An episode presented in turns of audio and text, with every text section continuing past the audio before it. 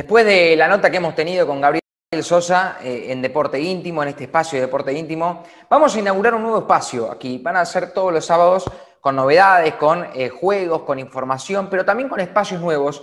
Y este lo vamos a bautizar como rumbo a los Juegos Olímpicos, va a ser rumbo a Tokio 2021. Vamos a hablar con Virginia Sonta, ella es jugadora de beach volley eh, nos va a contar un poco su historia aquí en el colectivo del deporte. Hay muchas historias para contar. Vamos a conocer, vamos a charlar, la vamos a presentar. Se nos viene aquí en el colectivo del deporte Virginia Sonta. Bueno, Vir, eh, agradecerte por supuesto el contacto aquí con el colectivo del deporte a través de las redes oficiales de la Confederación Argentina de Deportes. Preguntarte en primer lugar, ¿cómo estás vos? Gracias por estar aquí. No, gracias a ustedes por la invitación para estar hoy acá charlando un rato. Eh, yo la verdad que muy bien, en un año bastante complicado lo que fue todo esto de, la pandemia, pero con mucha competencia, por suerte. Así que, bueno, en pleno, plena temporada estamos actualmente. Eh, ¿Ha sido un año difícil el 2020? Sí, sí, la verdad que sí, muy difícil. Eh, fue complicado todo el tiempo que estuvimos encerrados en casa, entrenando, tratando de entrenar como se podía. Después, bueno, pudimos salir a, entrenar afuera, volver de a poco a la normalidad. Y también fue un año complicado porque no tuvimos nada de competencia. Por suerte ahora se arrancó todo lo que es el circuito nacional y retomamos lo que es la competencia con una parte fundamental. Eh, uno puede entrenar mucho, pero si no tiene competencia te está faltando algo. Así que, bueno, eh, fue un año complicado. Eh, ¿Afectó más en lo físico o en lo mental? Yo creo que en ambas cosas. O sea, la verdad que en lo físico, cuando una vez que, retomé la actividad normal, por así decirlo, de, volver a la cancha, de volver a, entrenar, eh, no sentí que, o sea, que, me haya afectado tanto el no poder hacer el entrenamiento normal.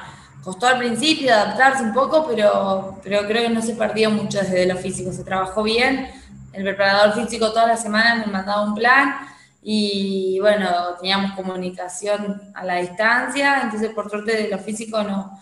Eh, yo creo que lo que más eh, se siente o que se sintió fue la falta de competencia.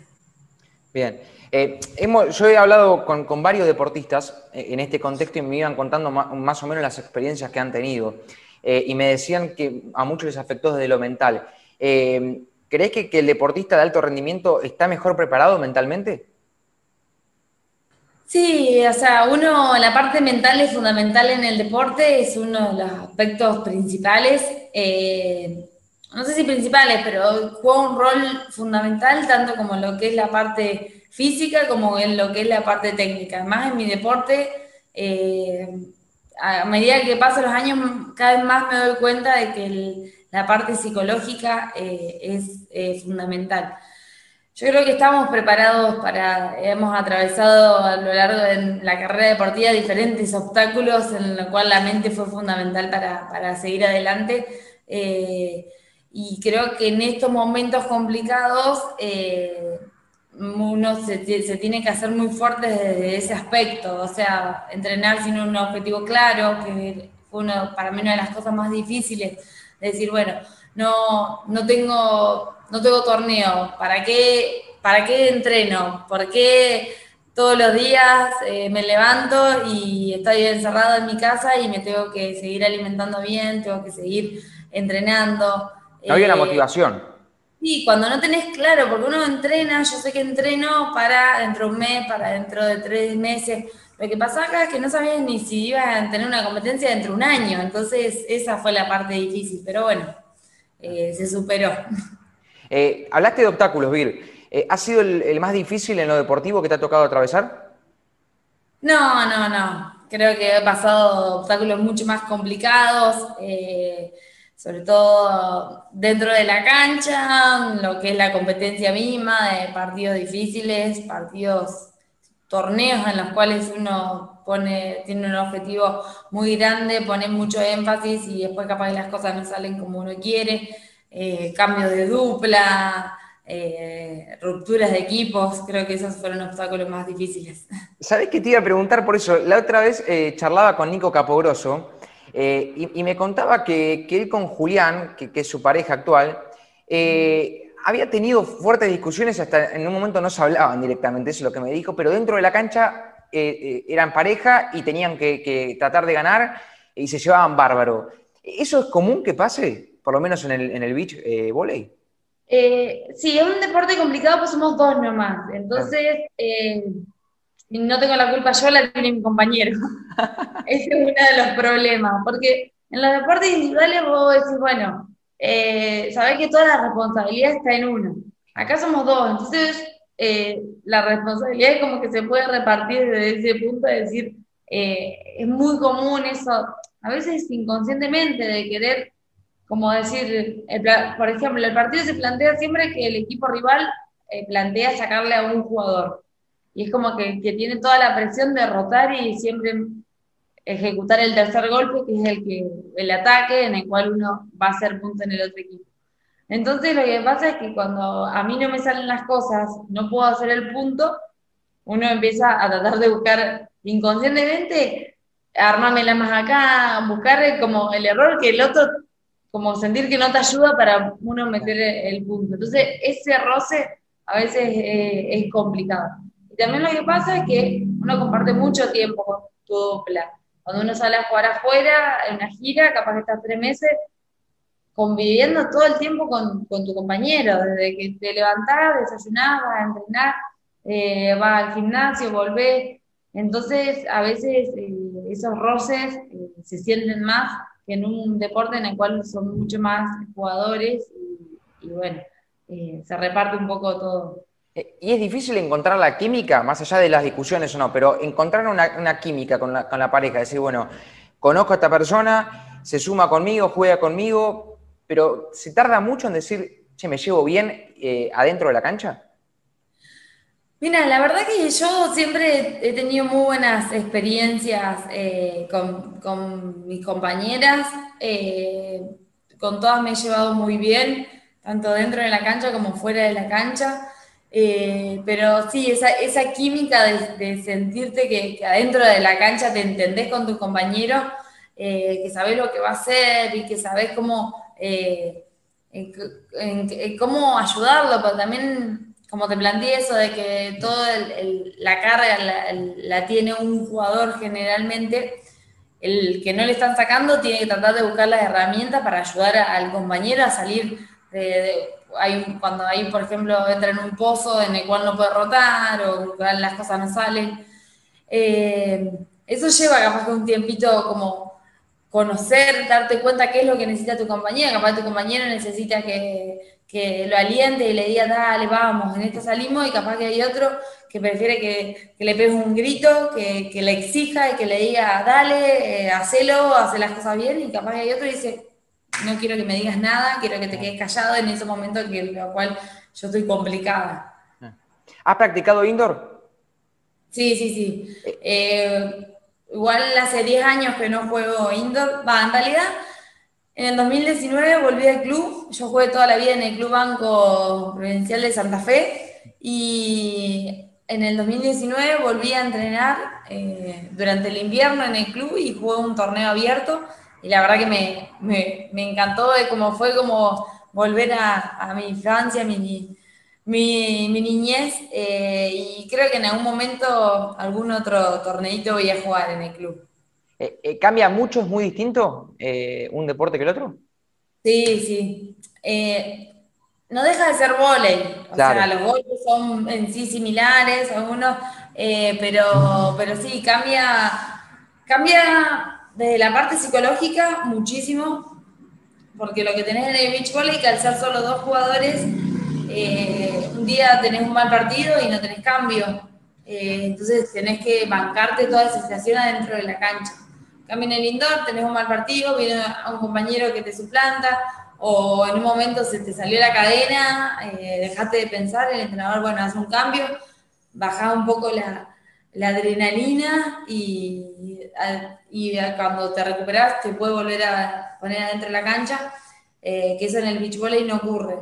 Eh, hay que bancársela todo el partido, sea como sea. y también cambia todo lo que es el equipo. En el beach volley somos un equipo, pero somos dos nomás. En el otro eh, eh, es algo que me encanta en realidad también del beach volley, es que constantemente las decisiones las está tomando uno, uno mismo. O sea, todo el tiempo estamos tocando la pelota, todo el tiempo tenemos que resolver la situación nosotros mismos. ¿Y el contexto eh, también es especial? La arena, por ahí hay música, la playa. Sí, es mucho más distendido, totalmente distendido. Eh, eh, hay, hay música, la gente en los lugares donde uno generalmente juega los torneos de verano, entonces la gente capaz está de vacaciones. Es un ambiente muy familiar, también el beach volley, vos ves, a torneos que capaz que ves y tenés, está toda la familia, eh, uno va con, los hijos, eh, y capaz que el padre está jugando y están todos los nenes ahí. Eh, el ambiente es muy, es muy agradable, la verdad. y al estar al aire libre lo hace diferente. Yo creo que todos los deportes al aire libre tienen ese condimento de, que lo hace diferente. Cada vez se están potenciando más todos los deportes al aire libre. Así que bueno, el beach volley es uno de ellos. ¿Y, por qué Vir te, metiste en el mundo del beach volley? Creo que fue medio de casualidad. Eh, yo jugaba en el club, el volley indoor, y me invitaron a jugar un torneo de beach volley. Me anoté, me gustó. Eh, y ahí es como que fui descubriendo eh, este otro mundo del beach volley. Empecé a entrenarlo eh, me iba bien, me fue bien, me fue bien en un torneo, después me anoté en otro y así, uno cada vez va poniendo objetivos un poco más grandes. Eh, bueno, y acá estoy. Eh, la, temporada de verano ha sido buena? ¿El balance es bueno de los circuitos de, los fines de semana? Sí, la verdad que sí. ahora vamos a jugar la, sexta etapa. Sí de, cinco etapas que jugué, en cuatro estuve en el podio, tuvimos un primer puesto, eh, dos segundos puestos y un tercero, así que la verdad que, que, súper positiva. Eh, está muy bueno el circuito de este año, ya sirve mucho para el desarrollo también, hay muchos jugadores nuevos, eh, muchos jugadores jóvenes, se ve un cambio general importante y la competencia es fundamental para, para eso, para para que esos chicos que recién se están iniciando conozcan el deporte, puedan ver a, sus referentes eh, jugar y digan, bueno, yo quiero ser como este y me voy a entrenar para poder llegar a, estar ahí. Bueno, justamente de eso te iba a preguntar. Si hoy se te acerca una chica o un chico que quiere empezar a, meterse en el mundo del beach volley, ¿qué, ¿qué, le dirías vos? ¿Cuáles son los primeros consejos que se le puede dar? Eh, yo le diría que, bueno, que primero que entrene mucho, que todo el tiempo que pueda estar tocando una pelota de volei, que lo haga. No necesitas entrenar, a, veces que estás, digo, alguno dice, no, no tengo gente con quien entrenar, ponete con la pelota para arriba, de arriba, de abajo, eh, practica golpes, eh, todo el tiempo que uno esté tocando la pelota, eh, más sensibilidad tiene y en el beach volley a veces se necesita más la maña que la fuerza. O sea, si vos la colocas donde no está el otro jugador, eh, haces el mismo punto que si le pegás un pelotazo fuerte. Eh, y bueno, y pasar mucho tiempo eso, jugando donde hay una canchita para jugar, que vayan, que se metan, que jueguen. Eh, y que traten de participar de la mayor cantidad de torneos. la competencia, como te, ya te dije antes, es un, punto fundamental y hay que aprovechar la realidad que está teniendo Argentina hoy en día, que cuando yo arranqué no existían tantos torneos, a mí lo que me pasaba que yo tenía torneos en diciembre, enero, febrero, y después tenía todo el año que no, no había torneos de beach volley. Y hoy la realidad es diferente, durante todo el año hay torneos, tal vez no en el circuito nacional, que eh, actualmente se hace en el verano, pero sí tenemos un circuito provincial, cada vez todas las provincias tienen un circuito, eh, cada vez se está federalizando mucho más el deporte. Y también algo muy bueno que eh, cada vez hay más entrenadores de beach volley, eh, gente que se especializa. Entonces, como te dije, se está viendo ese, reflejo en, las nuevas generaciones que, que, hay hoy en día. ¿Te gustaría ser en un futuro entrenadora? la verdad que sí. hace unos años atrás eh, lo veía algo como que no, digo, ¿qué, voy a poder yo enseñar o transmitir? Me sentía como que era algo que muy difícil, que, o que no, como que no me sentía que tenía esa, esa capacidad, esa chica, de poder transmitir todo lo que a mí el deporte me, me había dado. Pero desde que volví a vivir a Santa Fe, yo estuve viviendo en Mar del Plata cuatro años, entrenando allá con la selección, y desde que volví a, mi ciudad, Santa Fe, eh, y empecé acá a entrenar con chicos más chicos que me daban una mano, sobre todo varones que, que juegan al vóley y que venían a hacer de sparring, eh, me di cuenta que inconscientemente iba transmitiendo todo lo, que sabía a los otros y, me gustó eso, de ver cómo, cómo evolucionan, cómo mejoran. Así que creo que sí, que en un futuro cuando, cuando, cuando deje de jugar, creo que nunca voy a dejar de jugar, pero cuando eh, me lo tome de otra manera, seguramente eh, me ponga en el rol de, de entrenadora. Hablaste de la selección. ¿Qué significa representar al país? La verdad que es algo increíble, algo muy lindo y una responsabilidad muy grande también. Eh, porque no sabe que, me tocó a mí o que yo tengo la posibilidad de, vestir la celeste y blanca, pero hay un montón de otras personas eh, que también le gustaría estar en, ese lugar, entonces eh, uno tiene que asumir un compromiso muy grande de poder vestir la camiseta de Argentina. Pero la verdad que es algo muy lindo cada vez que uno va a una competencia y sabe que está representando al país. Eh, bueno, eh, se disfruta mucho. Eh, tuve la posibilidad de, participar en diferentes eventos representando a la Argentina y estoy muy contenta de haber tenido esa posibilidad, que tal vez, como te digo, todas las cosas se me fueron dando obviamente siempre soñé, yo soñaba con jugar en la selección argentina de indoor cuando, cuando arranqué con el vóley. Eh, y, bueno, después surgió todo esto del beach volley y, en un momento al principio no, me imaginé que iba a estar en la selección argentina, eh, pero bueno, planteándose objetivos de cada vez un poco más grandes, eh, llegué a, alcanzar la, ese, objetivo de estar en la selección. Eh, ¿Y a corto, mediano y largo plazo qué se te viene a vos en lo personal? Mira, nosotros ahora tenemos lo que es la clasificación para los Juegos Olímpicos de Tokio. Eh, el grupo de la selección es un grupo amplio, la clasificación la juegan cuatro, cuatro jugadoras de equipos. Estamos en ese proceso, todavía no se sabe bien cómo, cómo van a ser los equipos. Eh, iba a haber unos sudamericanos, pero con todo esto de la pandemia, la verdad que eh, no se sabe todavía si se van a hacer, no se van a hacer. Es un año de mucha incertidumbre, la verdad, con los mismos Juegos Olímpicos. El Comité Olímpico Internacional dice que, sí, que se van a hacer con todos los protocolos, pero por ahí sale alguna noticia que se suspenden. Eh, así que bueno, entrenando ahora pensando en esta competencia nacional y, y bueno, se irá viendo a medida que transcurran los meses cómo, cómo continúa el calendario. Eh, ¿Vos en lo personal crees que se pueden realizar de esta manera, así con los protocolos correspondientes, o va a ser muy difícil? La verdad que es bastante complicado. La verdad que no, sé qué puede llegar a pasar. Eh, sé que en, otros países está apareciendo una nueva cepa que dicen que es más complicada. Eh, también está la realidad de uno se recuida ¿Qué pasa si un jugador se enferma dentro de, los juegos? Porque en el virtual no tenés cambio y ese equipo tiene que quedar afuera.